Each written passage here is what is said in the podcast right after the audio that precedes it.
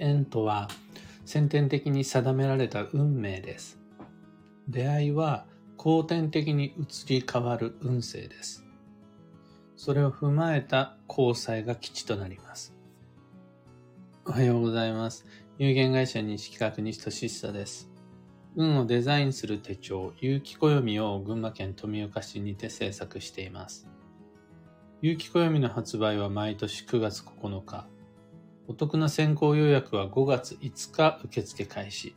そして、現在は表紙デザインを決める総選挙開催中です。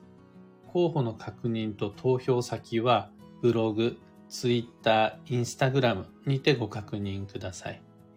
で、このラジオ、聞く暦では毎朝10分の暦レッスンをお届けしています。今朝は、縁は増やせないけれど、出会いは増やせるというテーマでお話を。12ヶ月の恋愛運デザイン2023という講座を来週3月24日、25、26で開催します。その受講のための予備知識をご紹介するプレ講座として、どうして出会えないのかという縁の仕組みをご紹介しました。こちらアーカイブで残ってるので、ぜひ受講者様はご確認ください。お時間があるとき。そこではどんな内容をお話ししているのかというと、そもそも縁というのはどういうもので、どうして僕たちは必要な縁と出会うことができないのか。この、まあ、そもそもの部分をご紹介しています。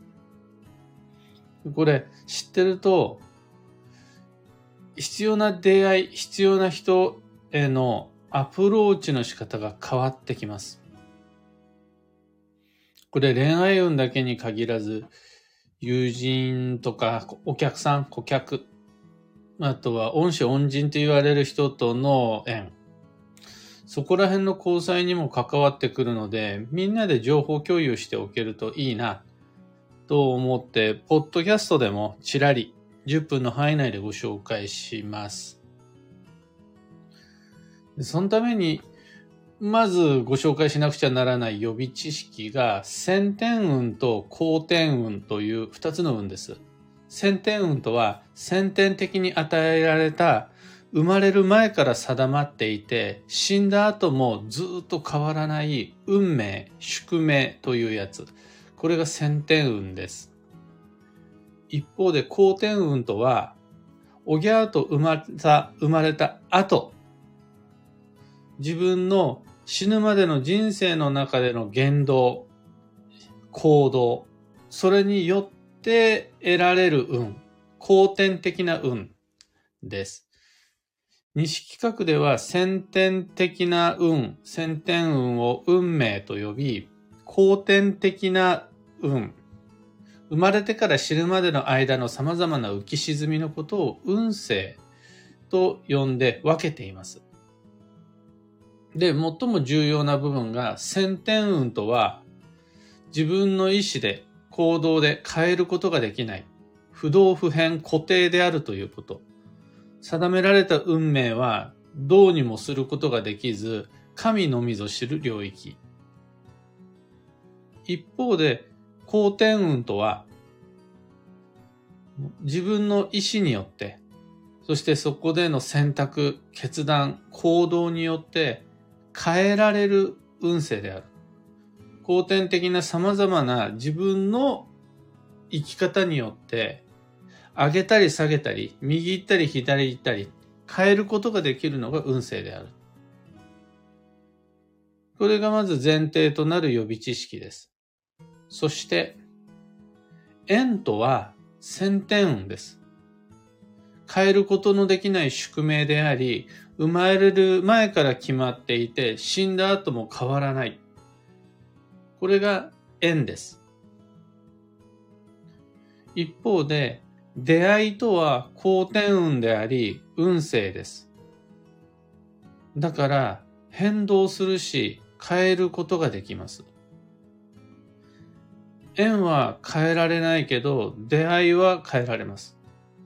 縁にアプローチすることは誰にもできないけど、出会いの方であるならば、自分の生まれてから死ぬまでの間の今日の過ごし方、明日の言葉の使い方によって変えられるのが出会いです。これ、もうちょっとだけ別の言い方でご紹介すると、縁は増やせないし減らせないです。もうすでに繋がってしまっている人とだけ繋がることができます。もう繋がっていない人とはどんな努力をしても、どんなご祈祷をしてもどうにもならない。繋がれない。縁はもうすでに宿っている、繋がっている、生まれる前からの運命。これをどういかに手繰り寄せていくしかない。増やしたり減らしたりすることができない。これが縁というやつです。逆に言ったら、そんな増やそうと思わなくても、減らそうと思わなくても、もうすでに繋がっちゃってる分があるんだから、それといかに繋がっていくのかだけ考えればいいですよが、これが縁であり運命です。一方で出会いは後天的運勢なので、どんなに繋がっていても、家の中で引きこもっていれば、誰とも連絡を交わさなければ出会えないもんです。例えば地球の裏側の人とでも僕たちは実は縁があったりします。今はまだ会ったことがなくても、生まれる前の時代から繋がっていて、死んだ後も繋がってる人はいます。ただ、こちらから出かけていかないと、自分の人生における選択と決断をしていかないと出会えない。でもそれは選択決断によってその出会いは増やせるわけです。後天的運勢は変動で可変だからです。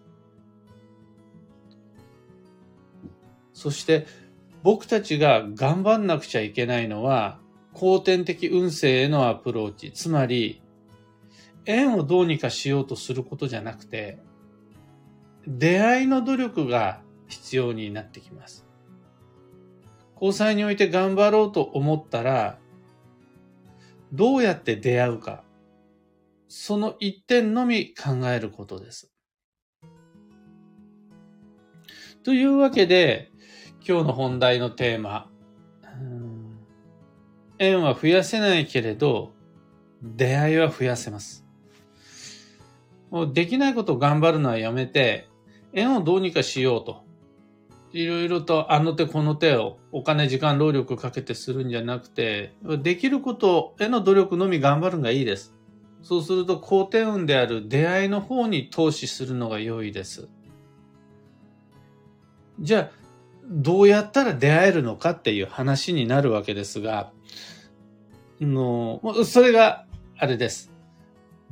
ここから先は有料です。ではないんですが、いや、出会えない理由は分かった。その出会いへの後天的アプローチが足りないからだ。じゃあ、大切なのはその、どうやったらその後天的アプローチ、出会いへのアプローチができるのかっていうのが、あの恋愛運デザインだったりするんですが、まあ、大事なのは、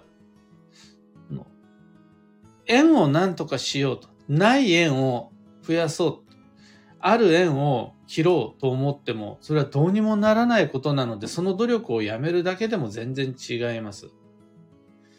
出会いを増やそうと思ったら、あの引きこもってないで外に出ろ。これだけでも十分出会いは増えるんで、僕たちは自分の意識をどこにフォーカスしていくべきかってなったら出会いの方です。出会いは自分の選択と実行、SNS であるとか、お仕事であるとか、今日の予定によって増やせます。そっちを頑張ることにすれば、それでより効率的な出会いへのアプローチが可能です。今朝のお話はそんなところです。ヒント見つけてもらえたら、配信終了後、いいねのボタンお願いします。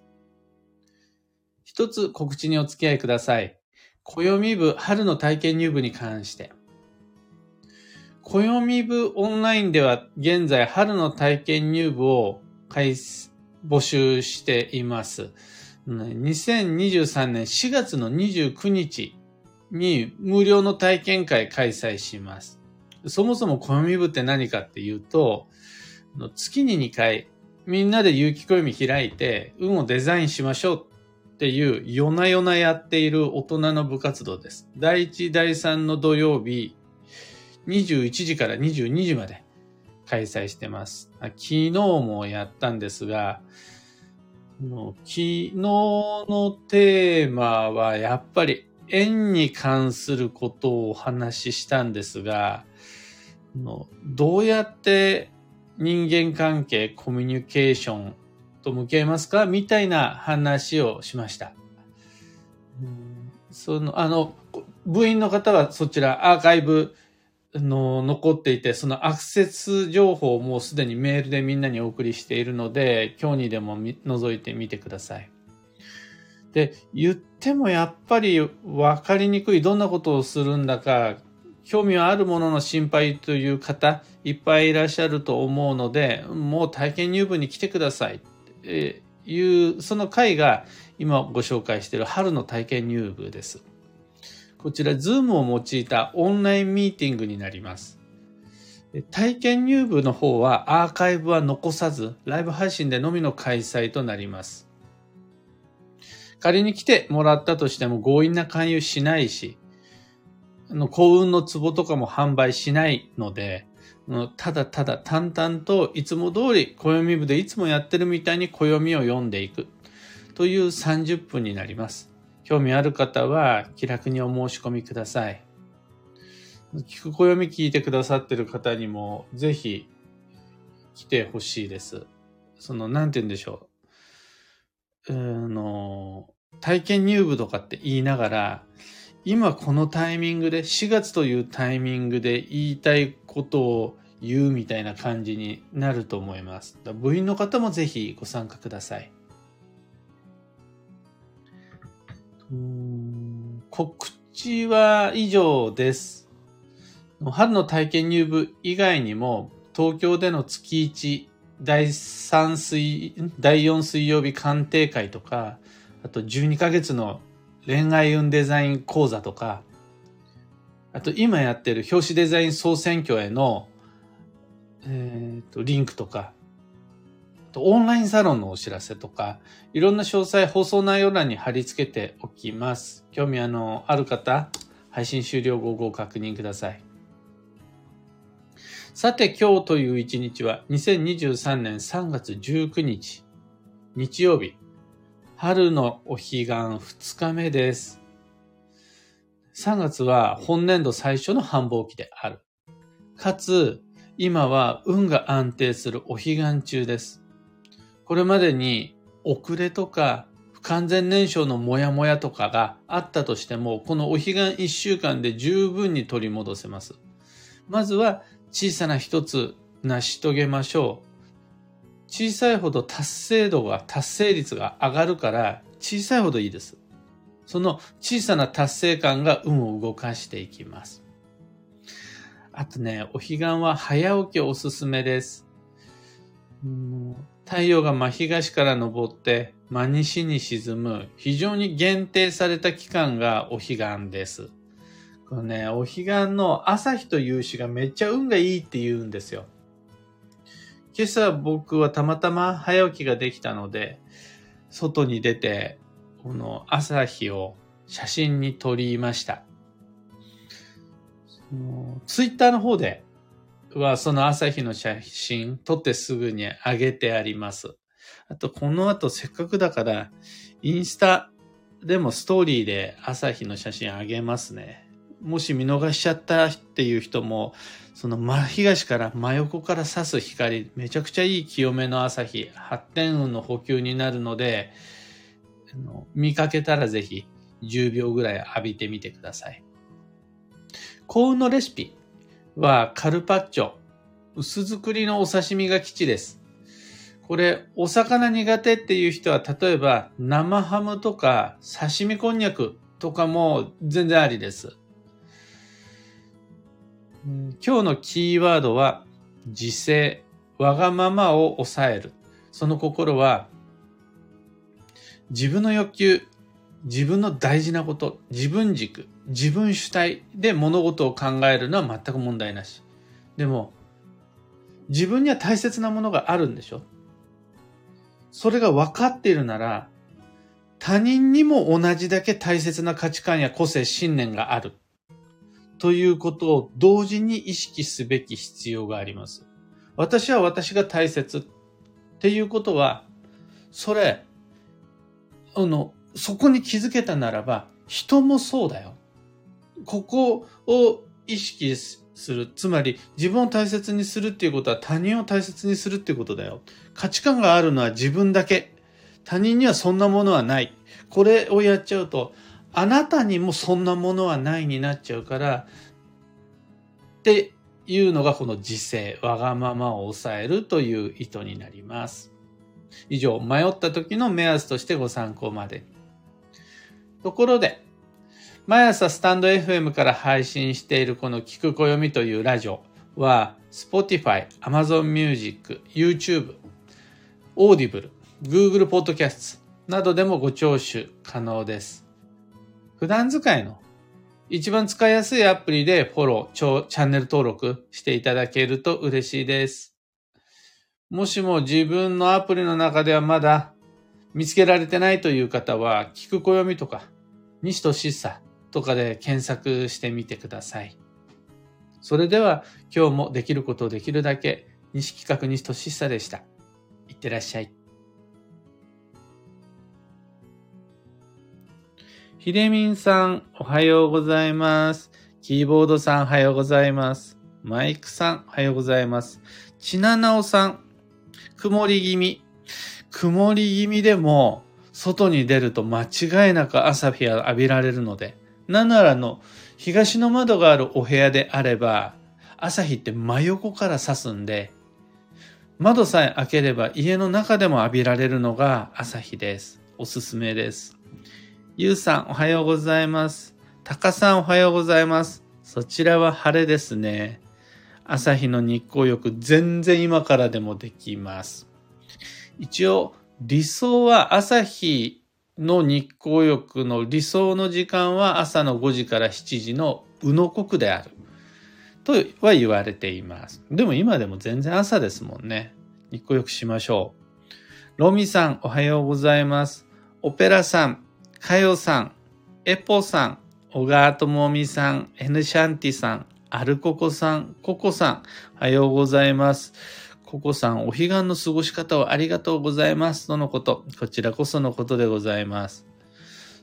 朝日か真東から登って真西に沈む。本当に一度のズレもなく真東から登るっていうのは春分の日と秋分の日のみではあるんですよね。